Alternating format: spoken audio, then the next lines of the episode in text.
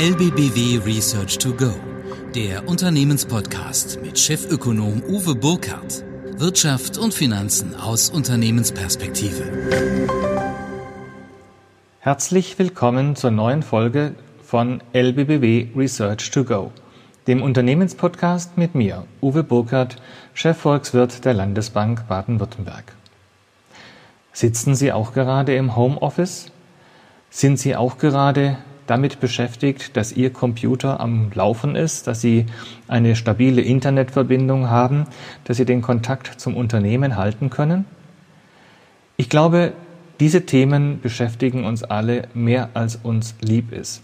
Wir haben mit unseren Kindern im Homeschooling, selbst im Homeoffice und natürlich mit allen möglichen zusätzlichen Herausforderungen für unsere stabile Internetversorgung momentan einiges zu tun.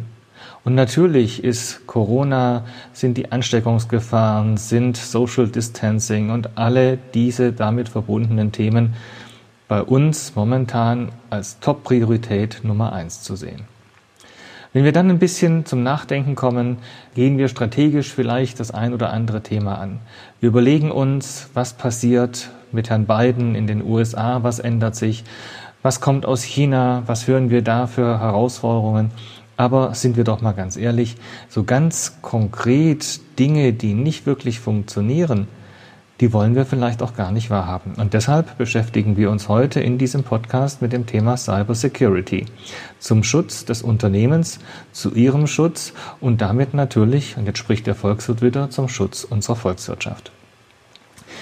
Ich glaube, wir sind uns einig, die digitale Ära benötigt Sicherheit.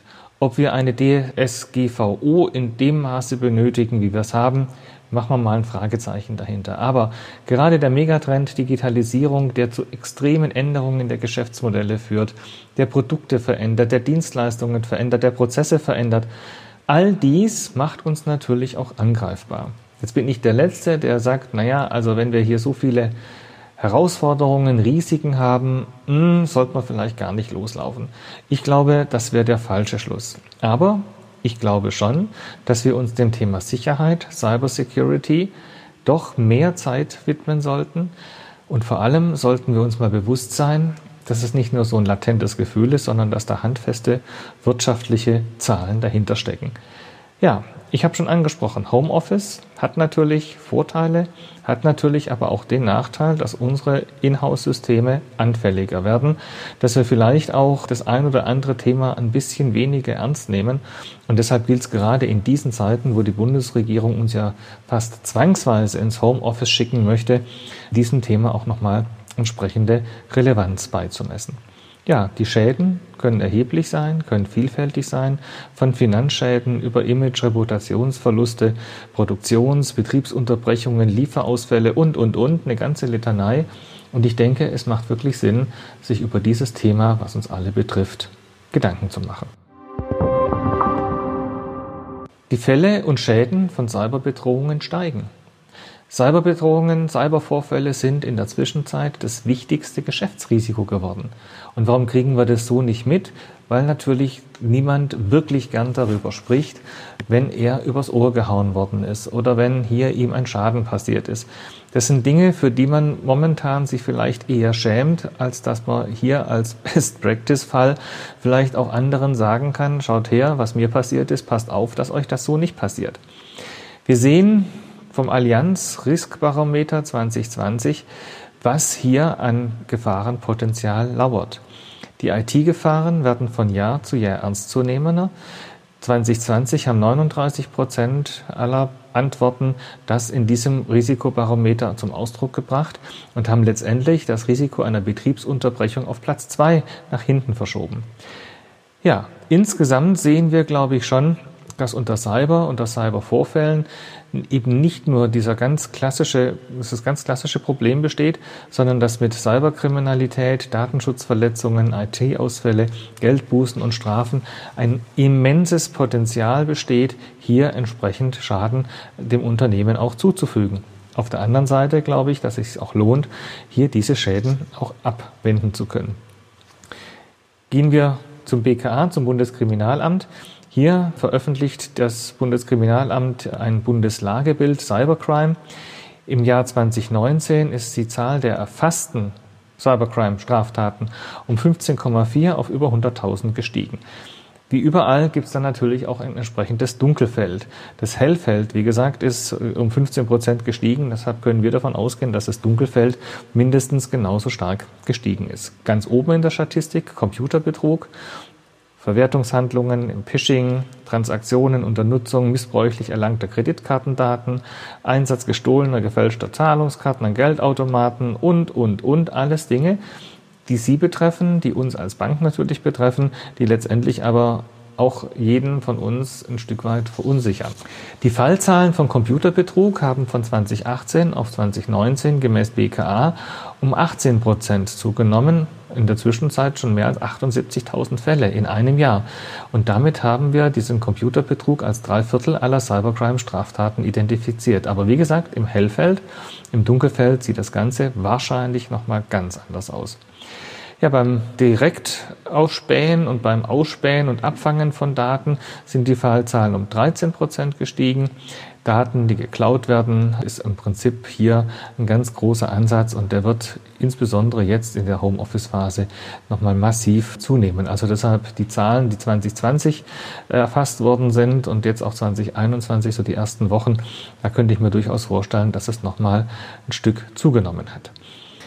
Die Fallzahlen ist das eine, die Kosten von solchen Anschlägen ist natürlich das andere und auch die sind nicht zu unterschätzen. Bei einer Datenpanne hat ein unberechtigter Zugriff auf eine Datensammlung und damit natürlich auch letztendlich nicht nur Vertrauensverlust, sondern potenziell auch Diebstahl an der Stelle. Und wenn wir hier die Dinge mal genauer angucken, dann zeigt sich, dass die Kosten für Datenpannen da gibt es eine Studie des Ponemon Instituts, gesponsert von IBM, hier unterschiedlich stark nach Regionen und auch Branchen zu sehen sind. Was ich persönlich ganz spannend finde. Also auf Basis eines Cybervorfalls nachgelagerte Aktivitäten kommen wir letztendlich in dieser von diesem Institut veröffentlichten Studie auf durchschnittliche Gesamtkosten pro Unternehmen weltweit von 3,79 Millionen US-Dollar. Das heißt, die Kosten in Deutschland, nur zum Vergleich, sind bei uns relativ stabil, auch sogar leicht rückläufig, aber mit 4,45 Millionen Dollar natürlich über dem Mittelwert weltweit. In Amerika ist es nochmal deutlich teurer. Die Unternehmen dort liegen im Schnitt pro Unternehmen bei 8,64 Millionen US-Dollar Schadenssumme. Also ich würde sagen, das ist auf Schwäbisch nicht nix, sondern da müssen wir aus meiner Sicht deutlich intensiver uns drum kümmern. Und das heißt natürlich auch, dass wir mal schauen müssen, wo kommen eigentlich die Fehler her? Wo sind die Fehlerquellen?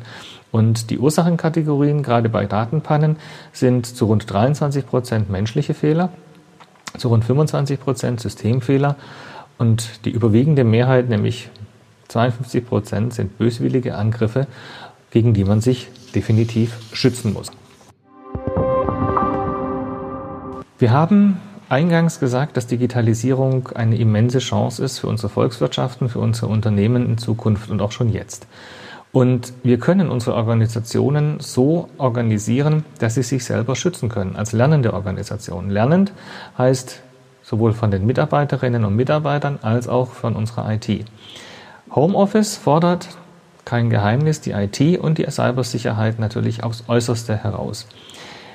Teamsplitting-Aktivitäten, Einschränkung Reisetätigkeiten. Das ist natürlich extrem herausfordernd, dies alles zeitnah und systemstabil darstellen zu können. Und natürlich auch in der gebotenen Geschwindigkeit, in der gebotenen Produktivität. Und natürlich musste im letzten Jahr mit Aufkommen von Corona viel improvisiert werden, viel pragmatisch gehandelt werden. Und auf diese Themen sind natürlich die Cyberkriminalisten eingestiegen. Die Häufigkeit von cyberkriminellen Attacken kann steigen, wenn Internetkriminelle diese mangelnde Vorbereitung von Unternehmen und Unsicherheiten von Beschäftigten ausnutzen. Und da gibt es eine ganze Reihe von Möglichkeiten. Und letztendlich ist es wichtig, hier für eine gute IT-Sicherheitskultur zu sorgen. Dazu müssen natürlich die Mitarbeiter massiv informiert sein. Wir brauchen definierte Unternehmensrichtlinien. Wir brauchen heftige, sicherheitsrelevante Berechtigungskonzepte und entsprechende Kommunikationswege. Dazu müssen die Mitarbeiter natürlich sensibilisiert werden. Und da braucht es entsprechende sogenannte Awareness-Maßnahmen dafür. Ich glaube, Sie haben in Ihren Unternehmen sicher vieles umgesetzt, aber ich glaube, jetzt mit diesem Schlag, mit dieser Neuerung, mit diesem Schritt ins Homeoffice ist aus unserer Sicht nochmal zumindest mal eine Überprüfung notwendig. Wenn alles okay ist, umso besser. Aber ich glaube, hier steckt der Teufel auch im Detail und ich glaube, dass man wirklich an vielen Fronten an der Stelle arbeiten muss. Ähm, VPN-Absicherungen, also Virtual Private Network, Remote-Zugriffe und, und, und, all das hilft natürlich und sollten natürlich auch entsprechend genutzt werden. Was sich auszahlt, und das sehen wir überall in den Unternehmen, dass die Schulungen entsprechend intensiviert worden sind. Wir haben deutlich weniger Schadensfälle, wenn die Unternehmen ihre Mitarbeiter in den Bereichen Zahlungsbetrug, Zahlungskontrollen, Cyberbetrug schulen und hier eine entsprechende Sensibilität generieren können. Der letzte Punkt, und das betrifft natürlich auch gerade die Interaktion mit Ihrer Bank, der Fokus auf transparenten Zahlungsverkehr, dass interne Prozesse sicher transparent gestaltet werden sollen, dass hier natürlich auch Ansprechpartner da sind zwischen Finanzabteilungen und der entsprechenden Hausbank und dass natürlich auch die Finanzabteilungen im engen Austausch mit der jeweiligen IT-Abteilung sind um hier optimal das Treasury-System zu gestalten. Und wie gesagt, die Anbindung an die Bank als nochmalige Kontrolle, nochmalige Sicherheit, nochmaliges Hinterfragen ist, glaube ich, hier an der Stelle sehr, sehr wichtig. Und bei allen technischen Beschleunigungen, bei allen ja, sichtbaren Verbesserungen im Zahlungsverkehr sollten solche Sicherheitsschleifen, Sicherungsschleifen unbedingt eingehalten werden. Hinzu kommt, dass wir eine Feedback- und Verbesserungskultur pflegen müssen, dass wir aus Fehlern lernen, dass wir es nicht stigmatisieren, sondern aus Fehlern lernen, sowohl im Unternehmen als auch in verschiedenen Branchen, in verschiedenen Regionen. Es sollte meines Erachtens kein Fehler sein oder kein Thema darstellen, dass man über solche Dinge in den IHK in verschiedenen Branchenrunden diskutiert, um hier aus den Fehlern auch zu lernen. Ja, und natürlich ist Cybersecurity ein Kostenfaktor. Natürlich lähmt es Prozesse, natürlich hindert es an der einen oder anderen Stelle, aber es ist essentiell notwendig, um hier den Fortbestand des Unternehmens zu sichern. Und ich glaube, das ist nochmal deutlich geworden. Und gerade mittelständische Unternehmen, die abhängig sind von ihrer, von ihrem Kundenwissen, von ihrer, von ihren Patenten, von ihrem Know-how, sind hier besonders anfällig und an der Stelle vielleicht auch enger, enger zu begleiten. Wir sehen, es ist natürlich eine große Investition, es ist eine laufende Kostenbasis, man muss aber auch in die Sicherheit einmalig groß investieren. Aber ich denke, dass sich das am Ende des Tages mehr als auszahlen wird. Lassen Sie uns kurz zusammenfassen. Cybersecurity ist nichts für Passive, Cybersecurity ist was für Aktive und die, die aktiv bleiben wollen. Wir stellen uns momentan massiv darauf ein, auf Homeoffice, zum Teil auf dringende Bitte der Regierung, zum Teil aus ökonomischem Rational. Ich glaube, Homeoffice wird uns erhalten bleiben. Mobiles Arbeiten wird uns erhalten bleiben. Und damit natürlich auch die Anfälligkeit von Angriffen von außen. Da braucht es nicht die NSA dazu, da braucht es keine anderen Geheimdienste dazu. Da reichen ganz einfache Möglichkeiten hier auch der Industriespionage. Aber ich glaube, dass es bezahlt macht, wenn man entsprechend vorbereitet ist, wenn man entsprechend schult, wenn man die Sicherheitssysteme so fährt und regelmäßig überwacht und kontrolliert, dass dieses Schadenspotenzial so gering wie möglich ist. Ein Schlagwort dieser Zeit heißt Cyberresilienz. Diese Cyberresilienz aufzubauen, muss aus meiner Sicht Anstrengung aller in den Unternehmen Verantwortung tragenden Menschen, Mitarbeitern sein.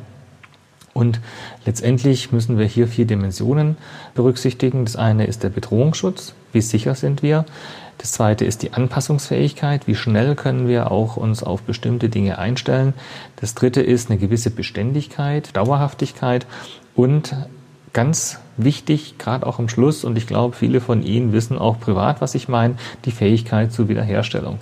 Wenn da mal was passiert ist, müssen wir in der Lage sein, das relativ schnell wieder auf den Status quo ante zu bringen. Und ich glaube, da gilt es wirklich auch auf allen Ebenen, geschäftlich, aber natürlich auch privat, hier eine entsprechende äh, Disziplin herzustellen. Ja, die aktive Widerstandsfähigkeit gegen Cyberattacken ist letztendlich ein Resultat aus der Verzahnung von einer entsprechenden Unternehmenskultur.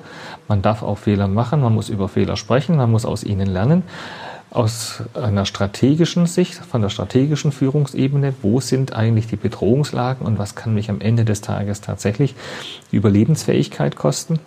Das Thema Informationssicherheit, Was gibt es da für Herausforderungen, für Bedrohungen, sich da aktuell zu halten? Wie kann ich mich am besten dagegen schützen? Ein entsprechendes Risiko-Notfallmanagement bis hin zur Kommunikation. Immer wieder vergessen, aber ich glaube, das ist notwendig, um Eigentümer, um Kunden, um Lieferanten noch entsprechend zu beruhigen. Ja, und das sogenannte Disaster Recovery, also sprich, wie komme ich aus dieser Thematik auch wieder raus? Was kann ich wieder aufbauen? Das sind die wesentlichen Punkte. Ja, ich glaube, dass wir jetzt mit mehr Homeoffice, mit der Aussicht auf dauerhaft Homeoffice mobil arbeiten, spätestens jetzt diese Themen vorne schieben müssen, nach vorne priorisieren müssen. Wir müssen uns sicher aufstellen, wir müssen die Mitarbeiter, Mitarbeiterinnen schulen, aufmerksam machen und natürlich auch darauf hinweisen, dass Unternehmen ja im Prinzip auch abends die Türen abschließen, die Fenster zumachen, um sich vor Eindringlingen zu schützen. Und gleiches gilt natürlich auch auf dem digitalen Weg, weil die Räuber kommen heute nicht unbedingt mehr durch die Tür oder durchs Fenster oder steigen übers Dach ein, sondern sie kommen über andere Wege. Dies sich bewusst zu machen, dies sich auch mal vergegenwärtigen, wie leicht solche Dinge gehen, wenn man nicht entsprechend aufpasst. Ich glaube, das hilft, ich kann nur sagen, aus eigener Erfahrung, man kann sich gar nicht oft genug diesen Themen stellen und man ist jedes Mal wieder überrascht, wie einem ja, übel mitgespielt werden kann, obwohl man vielleicht im besten Wissen und in besten Absichten unterwegs ist. Und ich glaube, dass diese Investition in diese Sicherheit mehr als lohnend ist und ich würde mich freuen, wenn meine Kollegen aus der Beratung Ihnen an der Stelle die ein oder andere Hilfestellung geben können und letztendlich Ihr Unternehmen, aber auch Sie sich wetterfest machen und vor allem gegenüber unliebsamen Besuch schützen. Herzlichen Dank und ich würde mich wie immer freuen über Feedback. Was kann ich besser machen? Was war gut? Welche Themen interessiert Sie? Kommen Sie auf uns zu, melden Sie sich einfach. Ich freue mich sehr über Ihr Interesse und ich wünsche Ihnen und Ihren Familienangehörigen, Freunden, Bekannten, Kolleginnen und Kollegen Bleiben Sie gesund, bleiben Sie fit, kommen Sie gut durch dieses Jahr und versuchen Sie, die Zuversicht auszustrahlen, die 2021 durchaus auch mitbringen kann. Alles Gute Ihnen. Bis zum nächsten Mal. Ihr Uwe Burkhardt. Das war LBBW Research to Go mit Chefökonom Uwe Burkhardt. Jetzt abonnieren oder besuchen Sie uns auf lbbw.de. Wir verfolgen für Sie die Weltwirtschaft, analysieren Märkte und Trends. Bereit für Neues. LBBW.